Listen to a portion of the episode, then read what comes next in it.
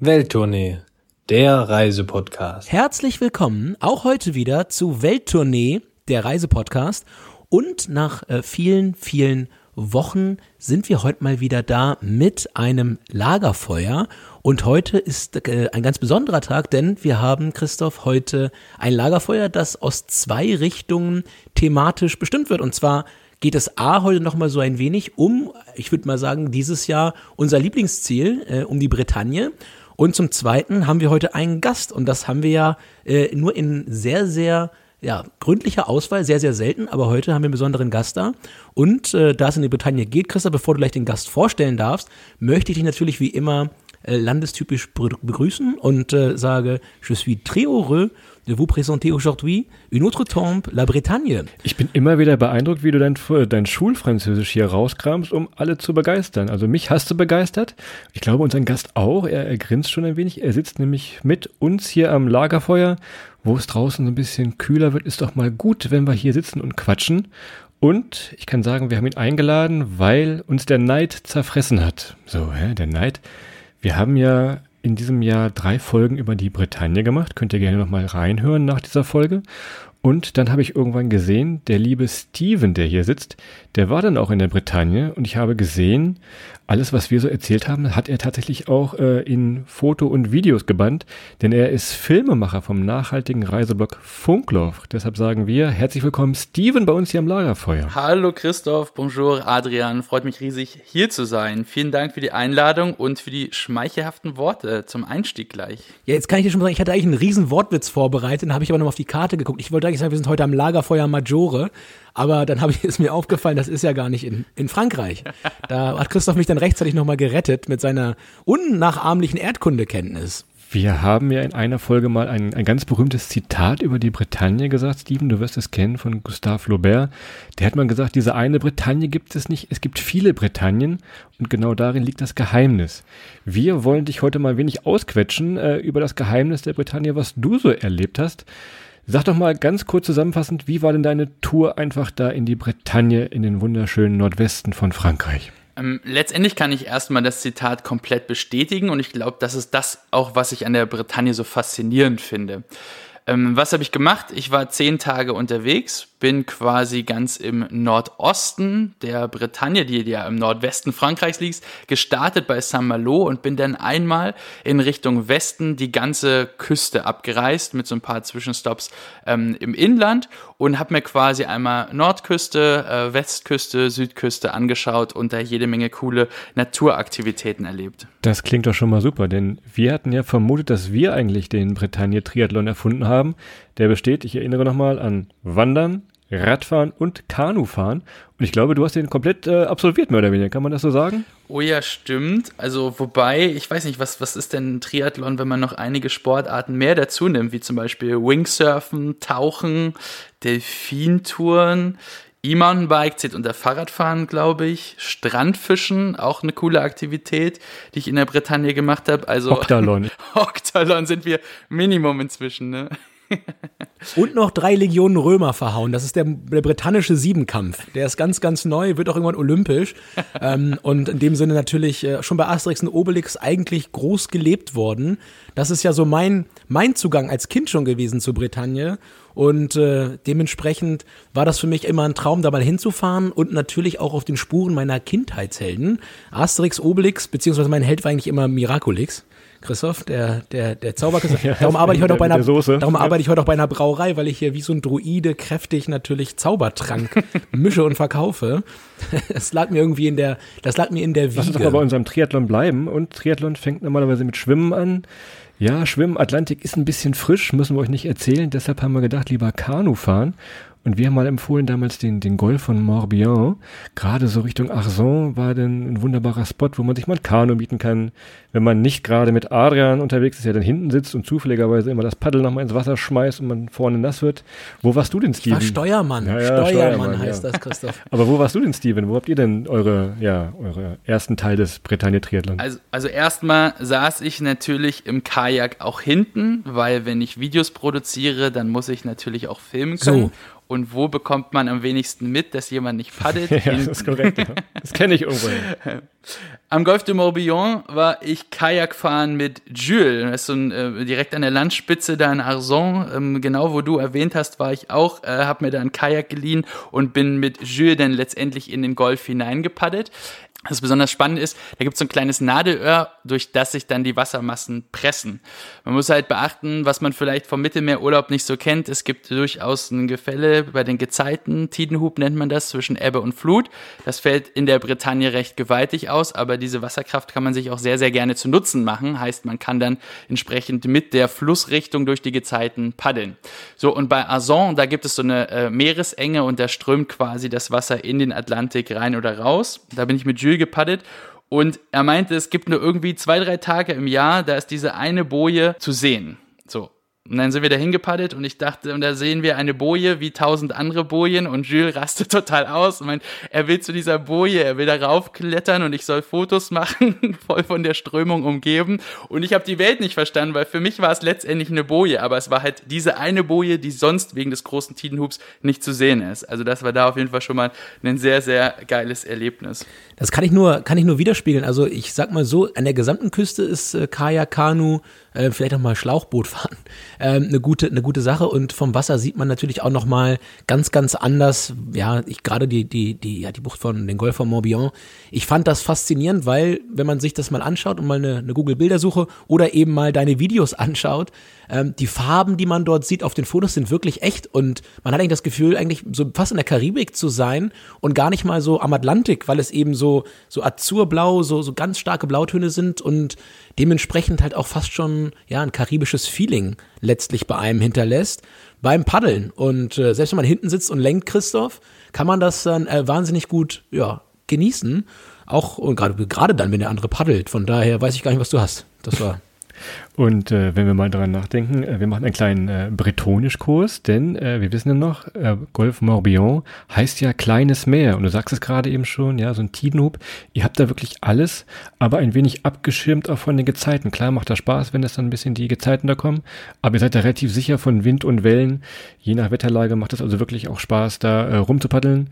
Und ich glaube, es gibt wirklich an jeder Ecke kann man sich da ein Kanu mieten. Einfach, das ist relativ easy.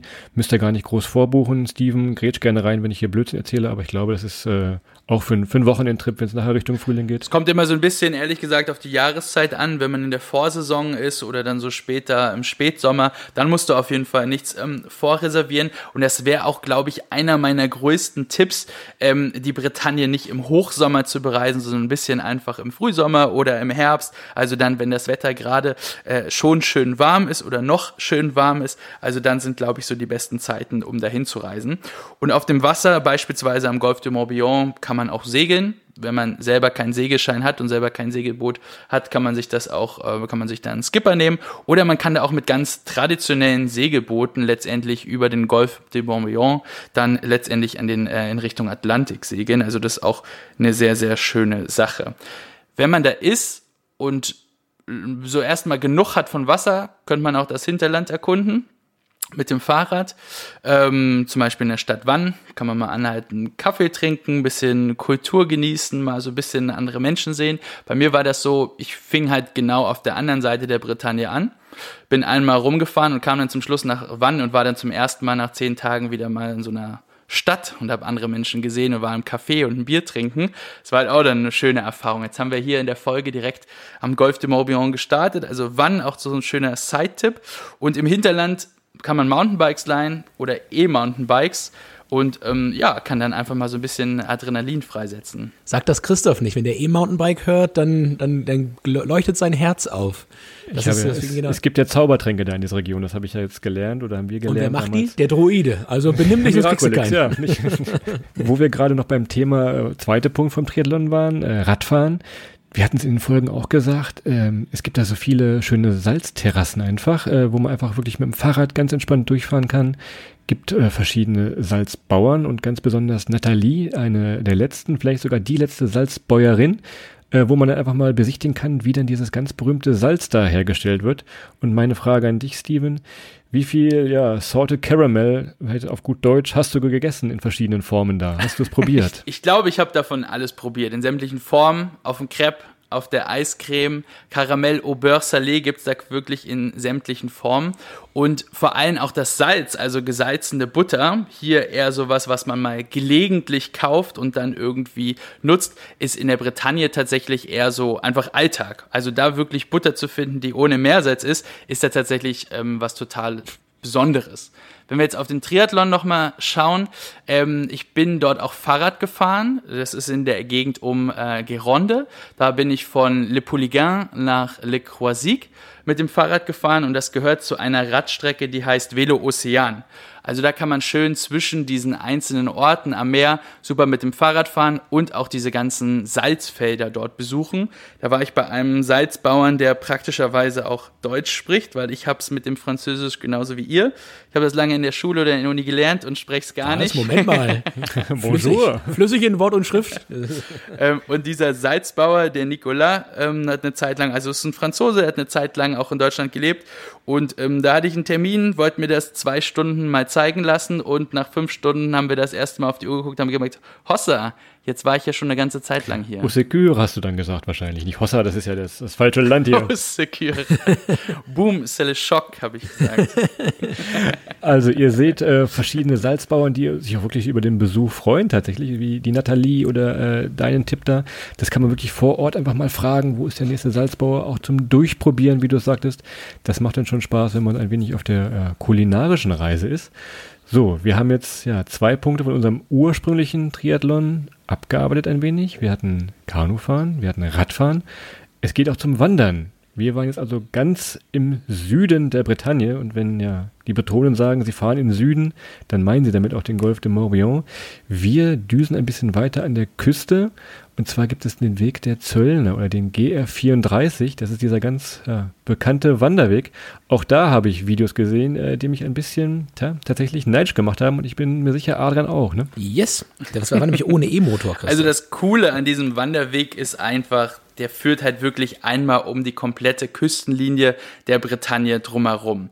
Heißt, wenn man mal einfach so ein Vierteljahr, halbes Jahr, je nachdem wie viel Zeit man sich nimmt hat, kann man den komplett lang wandern und einfach mal die komplette Küste sehen und vor allem diese riesige Vielfalt an der Küste erleben.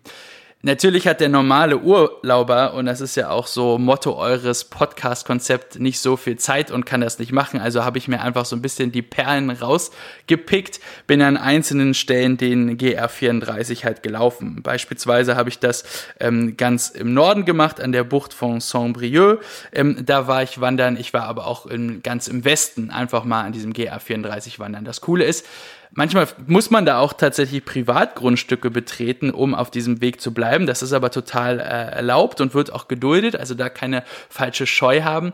Und man hat da wirklich hinter jeder Kurve eine andere Aussicht aufs Meer, auf die Landschaft der Bretagne und kann so einfach mal richtig schön die große Weite erleben und von der Seeluft sich freipusten lassen. Da muss ich noch mal einhaken, das war für mich das ist vielleicht das, das fantastischste Naturerlebnis, ähm, das ich dort hatte, ist halt genau, was du gerade sagst. Du gehst um eine Ecke, gehst über einen Hügel und auf einmal hast du eine komplett andere Landschaft, als hättest du das Land, den Kontinent äh, und die Klimazone verlassen, weil eben eine andere Vegetation ist, ein anderes Licht aufs Meer fällt, eine neue Bucht. Auf einmal sind es keine, keine grasigen Ufer mehr, sondern Felsen. Und äh, das ist, ist wahnsinnig faszinierend. Und eigentlich, ja, müsste man sich genau für den GR34 die Zeit nehmen, die es eben dauert, ihn komplett zu gehen. Ähm, weil ja, also gerade wenn man dann diese Lichtverhältnisse hat, ist es einfach wahnsinnig faszinierend und lädt natürlich auch zum Fotografieren ein, lädt ein, das einfach mal jedes Mal auf sich wirken zu lassen und sich echt überraschen zu lassen, weil das ist tatsächlich so, man sieht auch gefühlt jeden Tag anders aus, auch an der gleichen Stelle. Das ist halt auch eine Sache, man, man erlebt eben Überraschungen, die teilweise auch nicht planbar sind und das gibt's heute nicht mehr ganz so oft, dass man halt in den Tag reinlaufen kann oder reingehen kann und äh, ja, dann entsprechend immer wieder von was Neuem überrascht wird. Das fand ich ganz, ganz fantastisch da unten. Und ich will auch nochmal unseren Lieblingsstück äh, ja, ein bisschen beschreiben, weil du sagtest ja gerade, wir versuchen mit unseren 30 Urlaubstagen möglichst viel zu sehen. Wir waren in Croissant, Klingt ein bisschen wie Croissant, die, das, das Gebäck ist es aber nicht. Äh, ist auch so eine kleine Halbinsel da. Und von da aus äh, haben wir immer so gedacht, kann man wirklich tolle Tagestouren machen. Wenn man also nicht in einer Linie laufen will, sondern immer wieder zu seiner Unterkunft zurückgehen will, geht das da in den Croissant am besten einfach, dass man wirklich mal die, die Klippen hoch, runter zum Meer, kann ich da auch wieder ein Kanu mieten. Das war also unser Tipp äh, an dieser Stelle. Vielleicht hast du ja noch einen Geheimtipp oder wo war deine, deine Lieblingsstelle von dem ganzen Weg? Hast du da noch irgendeinen heißen Tipp vielleicht? Also ich habe ja eben schon die Bucht von Saint-Brieuc erwähnt, da würde ich gerne später nochmal drauf zukommen, weil da kann man noch ganz andere Sachen machen. Da war ich am Cap de Erquy wandern, ähm, das war auch richtig schön und ist ähnlich auch so ein bisschen wie auf der Halbinsel Croissant, die du gerade angesprochen hast, ähm, in der Nähe von Camaret-sur-Mer. Also da hat man riesig hohe Steilküsten, hat da wirklich einen fantastischen Ausblick. Man kann da auch dann runtergehen zum Stranden, Kajak mieten etc. Und man kann da eben, also unter Insidern soll das auch bei Camaret-sur-Mer letztendlich eins der schönsten Stücke des GR34 sein. Heißt, wenn man sagt, man will diesen Wanderweg mal wandern, man macht nur eine Woche Urlaub, will da nur zwei, drei Tage zum Wandern verbringen, dann wäre das, glaube ich, the place to be, um da hinzugehen und da ähm, zu wandern. Also das kann ich auf jeden Fall sehr, sehr empfehlen. An dieser Stelle vielleicht nochmal der Hinweis, dieser Wanderweg, der ist gut ausgeschildert, hat so rot-weiße Schilder Bleib da gerne drauf. Dieser Weg, es lohnt sich allein diesen Weg zu gehen, nicht links, rechts quer gehen.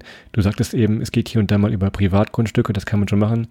Aber ansonsten bleibt gerne auf diesen befestigten Wegen auch, ja, zu eurer Sicherheit, denn die Klippen, wir haben es ja schon mal angesprochen, das geht schon ganz schön steil darunter. Äh, tut euch das nicht an, bleibt wirklich auf den Wegen. Dann habt auch wirklich viel, viel Spaß, ob auf den Wanderwegen oder eben mit Wassersport. Ihr könnt an den Klippen auch teilweise äh, ein bisschen klettern noch. Gibt es verschiedene Ausrüstungsleihen. Also da äh, seid ihr wirklich ob jetzt für ein Wochenende, wie wir es gemacht haben, oder auch für länger, wie du dann äh, unterwegs warst, das lohnt sich dann schon, einfach den, diesen Fernwanderweg zu nehmen. Und ich empfehle ihn immer, auch wenn ich in Spanien wohne, empfehle ich ihn inzwischen immer noch vor dem Jakobsweg. Darf ich gar nicht so laut sagen hier. Aber Jakobsweg, wenn er schon mal gelaufen ist, der geht hier und da mal an der Landstraße oder auch mal an der Autobahn vorbei. Das ist da wirklich, wirklich anders. Der folgt tatsächlich der kompletten Küste der Bretagne die ja nun wirklich hoch und runter und kreuz und quer geht.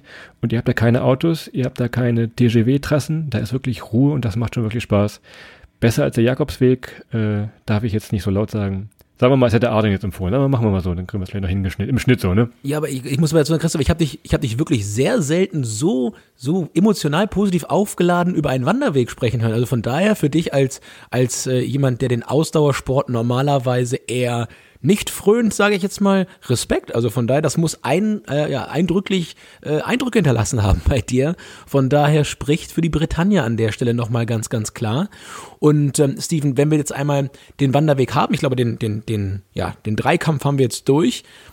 Drei, Dreikampf, den Triathlon haben wir jetzt durch, den britannischen Triathlon haben wir dann durch. Wie bist du denn dann auf deiner Reise weiter fortgekommen? Also man muss ja sagen, wir haben jetzt so ein bisschen kreuz und quer den Triathlon äh, durchleuchtet. Begonnen hatte ich ja oben in San Malo, einfach weil da ist eine gewisse Infrastruktur, äh, da kann man sich erstmal ausstatten, da kann man auch erstmal super essen gehen. Man kommt da äh, letztendlich gut hin, wenn man beispielsweise mit dem Zug aus Paris, mit dem TGW angereist ist nach Rennes, da vielleicht einen Mietwagen nehmen oder einen Camper und dann weiter nach San Malo. Also das ist einfach von der Organisation praktisch, ähm, weil auch wenn man nachhaltig in die Bretagne reisen kann, vor Ort braucht man dann doch irgendwie ein Auto oder ein Camper, um flexibel zu sein. Es sei denn, man sagt wirklich, ich will das als reine Radreise machen und komplett mit dem Fahrrad unterwegs sein. Heißt, von Son Malo bin ich dann quasi immer in Richtung Westen und einmal um die Küste rum. Äh, erster Stopp war dann das Ronstal ähm, an der Mündung des Flusses Rons. Da ging's ähm, ins Kajak und da habe ich eine Kajaktour gemacht mit Flor. Flor ist eine ganz, ganz junge, äh, sehr charmante und liebe Kajakverleiherin. Ähm, ich bin da angekommen, alles war bewölkt. Man weiß, das Wetter in der Bretagne kann sich schnell verändern. Ich wusste das vor allem auch, weil ich schon zweimal vorher da war. Habe mir einmal in den Himmel geguckt und dachte, boah, egal, ich brauche keine Sonnencreme. Weil sind ja die Wolken da, wir waren auf dem Wasser, keine Sonnencreme bei, innerhalb von zehn Minuten schien die Sonne und zwar die gesamte vierstündige Kajaktour. Was folgte, war der übelste Sonnenbrand aller Zeiten auf den Schienenbeinen mit, jetzt haltet euch fest, Brandblasen. Noch nie erlebt, schrecklich schmerzhaft. Ähm, eine gute Lehre und die nächsten Tage bin ich dann wirklich wie der größte deutsche Touri-Depp da von Apotheke zu Apotheke und habe nach Salben gefragt. Was mit Sprachbarrieren nicht immer die einfachste Auch ich sag mal so, einen schönen Sonnenbrand, das ist nicht jeder ein Depp, der sich mal einen ordentlichen Sonnenbrand holt, Christoph. Oder schöne Grüße nach Grüße Bali. nach Bali und Adrian, ja. Das soll, das soll den allerbesten passieren. Okay, ich mer- merke, ihr habt da auch eure schmerzhaften Erfahrungen gesammelt. ja, War für mich echt auch nicht ganz in, in Australien unterwegs gewesen, immer Sonnencreme getragen, immer Sonnenschutzfaktor 50, war das natürlich eine Schmach. Das ist wohl richtig. Also mit Sonnenschutzfaktor 50 seid ihr in der Bretagne hundertprozentig sicher. Da gibt es keine Überraschung wie auf Bali oder in Australien. Das spricht auch nochmal wieder für die Bretagne als Reiseziel. Aber auftragen nicht vergessen, nur beihaben bringt dann auch nichts. Ist richtig, 100 Punkte.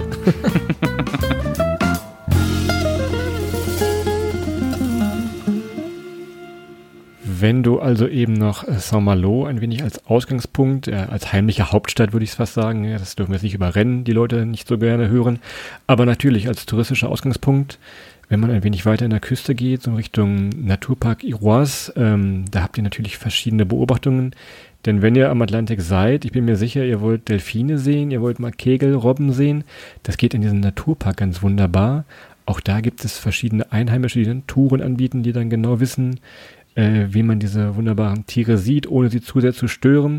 Das ist also auch nochmal ein Tipp in diesen, ja, in diesen Meeresnaturpark, würde ich ihn fast nennen, dahin zu düsen, auch ebenfalls von Saint-Malo äh, wunderbar In der möglich.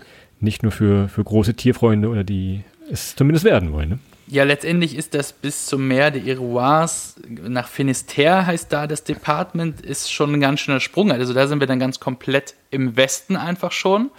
Äh, vorher kann man auf jeden Fall noch die, die Bucht von Saint-Brieuc, die ich schon erwähnt hatte, mitnehmen, nicht nur mit dem Wandern, sondern da kann man auch äh, tauchen gehen in Sonkai-Portrieux oder man kann äh, Wingsurfen machen in Plenef Val André, heißt, äh, heißt der Ort dort. Gibt es einen, äh, einen Surflehrer mit einer Tauchschule, Tauchschule, der heißt Cyril und ähm, der bringt einem so diese neue fancy Windsportart einmal bei. Äh, Wenn man dann weiter noch ein bisschen nach Westen geht, rosa Granitküste, so ein bisschen so ein Klassiker, den man vielleicht nicht außer Acht lassen sollte. Und dann würde ich tatsächlich an der Stelle dann danach erst das Meer de Iroise im Departement Finisterre äh, einschlagen, um da dann äh, mit Christelle und Lücki, so hießen die beiden Herrschaften, diese Delfintour zu machen. Sehr gut, ich war ein bisschen, ich war ein bisschen zu schnell mit dem ganzen Zaubertrank, der, äh, da renne ich immer so schnell, von daher. Du verwechselst mit dem Stern bei Super Mario, Christoph. Da, da bist du immer ganz schnell. Ja. Wenn wir dann jetzt natürlich in Iroise sind, äh, Steven, mh, es gibt auch immer das Thema natürlich Roadtrips, Camper. Ihr kennt das wahrscheinlich, irgendwer von euren Freunden, deine Freunde, unsere Freunde, haben sich letztes Jahr einen Camper gekauft und düsen immer ja, durch die Gegend und fragen uns auch, ja, wo kann man denn mal hinfahren? Auch dafür kann man sagen, Bretagne wunderbar zu erreichen. Aus Westdeutschland, äh, wenn ihr in Westdeutschland wohnt, geht es super einfach darüber zu düsen. Aber unser Highlight wirklich fürs, fürs Auto, wenn wir mal ein bisschen weg sind vom, vom Sport, tatsächlich Straße der Leuchttürme. Deshalb äh, kam ich so ein bisschen auf dieses Iroise. Da geht sie ein wenig los, denn äh, wie viele Leuchttürme gibt es da, Steven? Hast du sie alle gezählt? 20, über 20? Ich weiß es nicht mehr ganz genau, aber so ungefähr müssten es, müsste es sein, oder? Es ist tatsächlich die größte Leuchtturmdichte der Welt, die wir in der Bretagne vorfinden. Weiß nicht, ob uns da 20 äh, ausreichen, aber es sind bestimmt an die 50. Na, da haben wir noch ein paar zu entdecken, Adi. Da müssen wir noch mal hin. Also das wäre auch beispielsweise, das wäre auch beispielsweise was richtig Cooles, was man auch mit Christelle und Lücki auf der Delfintour machen kann. Ähm, das war so ein längerer Ausflug, da sieht man nicht nur Delfine, sondern auch Robben. Ähm, wir haben da Mittag gegessen, dann auf der Ile de Moulin. Ähm, da waren wir in so einer Creperie, gibt's auch die herzhafte Form der Crepe. Die sogenannten Galette gibt es dort auch äh, richtig, richtig lecker. Beispielsweise auch mit Algen, die auch vor der Insel geerntet werden. Da haben wir auch so einen Algenfischer gesehen, der das gemacht hat. Ähm, und auf dem Rückweg, bevor wir wieder zum Festland gefahren sind, ähm, waren wir letztendlich am Leuchtturm Pierre Noir. Also das ist so einer der bekannten Leuchttürme äh, dort. Äh, und das ist total spannend, wenn man sieht, dass da einfach wirklich jahrelang Leuchtturmwärter mitten auf dem Meer auf irgendeinem so Felsen gelebt haben und dann da letztendlich die Aufgabe hatten, ähm, ja, Licht zu machen, damit Schiffe nicht gegen die Felsen oder in diese äh, super stürmische Küste geraten. Steven, jetzt sag aber mal, wir haben ja bei uns im Podcast immer die Kategorie Insta-Boyfriend-Spot. Das ist so ein wenig der Ort, an dem sich, jetzt sagen wir mal, sowohl Männer als auch Frauen, Jungs oder Mädchen von ihrem jeweiligen Partner, Partnerin fotografieren lassen, eben um ihr Instagram-Profil möglichst schick aussehen zu lassen. Wenn du dir jetzt die Leuchttürme mal nimmst, welchen Leuchtturm würdest du denn raussuchen für das ultimative Insta-Boyfriend, Insta-Girlfriend-Foto eben für die sozialen Medien? Welcher ist da am fotogensten? Puh, also da so mitten auf dem Meer am Pierre Noroy ein, ein, ein, Foto zu machen, wird wahrscheinlich schwierig. Also ich würde dann wahrscheinlich was an der Küstenlinie raussuchen. Da gibt's den äh, Leuchtturm Saint-Mathieu. Der ist auch im gleichnamigen äh, Department Finisterre.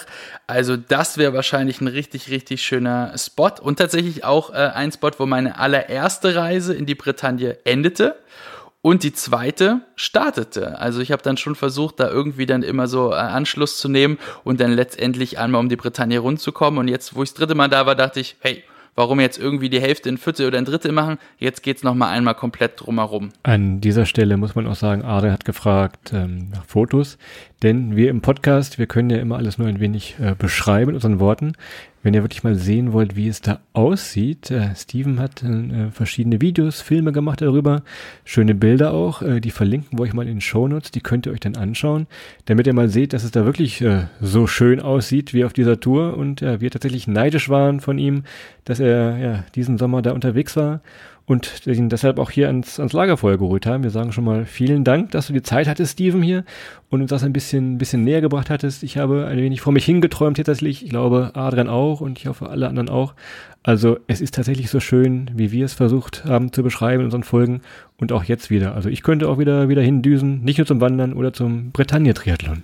Exakt. Und wenn ihr euch ein bisschen hinträumen wollt, dann, wie Christoph gerade richtigerweise sagt, der äh, nachhaltige Reiseblog Funkloch, da könnt ihr euch alles an Bildmaterial nochmal zu dem hören, was ihr entweder in einer unserer drei Folgen aus der Bretagne oder eben heute hier in der jetzigen Episode gehört habt und könnt euch das alles nochmal bebildern und euch dann nochmal wirklich mit, mit zwei visuellen, äh, mit einem visuellen und einem Audioeffekt davon träumen. Vielleicht sogar cool, das Ganze parallel zu hören. Hätten wir vielleicht am Anfang mal sagen sollen, dass das eine gute ja. Idee gewesen wäre. Aber vielleicht hört das ja noch ein zweites Mal an. Und an der Stelle, wie gesagt, habt ihr alle Möglichkeiten, da auch nochmal die Links über die Shownotes zu finden. Schaut euch am besten nochmal unter bretagne-reisen.de. Da gibt es ebenfalls noch, noch viele Infos auch über Steven, was er gemacht hat. Bei Facebook findet ihr das unter Entdecke die Bretagne, alles zusammengeschrieben. Alles nochmal schön in Farbe, teilweise auch in Video von dieser Stelle. Steven, genau. an dieser Stelle, merci beaucoup, wie wir Franzosen sagen. Vielen Dank, dass du hier warst, Mensch. Vielen Dank. Ich danke euch für die Gelegenheit und ähm, vielleicht noch eine abschließende Sache. Freunde haben mich immer gefragt, ähm, wo würde ich denn jetzt so am liebsten hinreisen? Und ich war echt schon so in vielen Ländern unterwegs und musste zum Schluss tatsächlich gestehen, dass mir die Bretagne einfach am besten gefällt, weil immer am Meer, mich zieht es eh wie so eine kleine Schildkröte, immer letztendlich zum Ozean ähm, und da einfach diese Vielfalt, diese Naturmöglichkeiten. Es gibt auch das ähm, Hinterland, über das wir äh, jetzt in der kurzen Zeit noch gar nicht gesprochen hatten und vor allem auch die für Frankreich bekannte Kulinarik. Ähm, das macht halt dann natürlich auch viel aus und macht dann auch total Spaß. Prima Schlusswort und wie gesagt, die Dinge, die wir gerade noch gehört haben, sonst auch in unseren drei Folgen über die Bretagne. Steven, dir vielen, vielen Dank, dass du heute da warst. Wir freuen uns sehr, jetzt nochmal in die Bildwelten abtauchen zu können. Und euch da draußen vielen, vielen Dank fürs Zuhören. Wir freuen uns, wenn ihr auch nächste Woche wieder einschaltet. Wünschen euch dann einen guten nächsten, also einen guten Start in die neue Woche. Und äh, ja, wir freuen uns wieder auf euch. Macht's gut. Bis dahin. Ciao.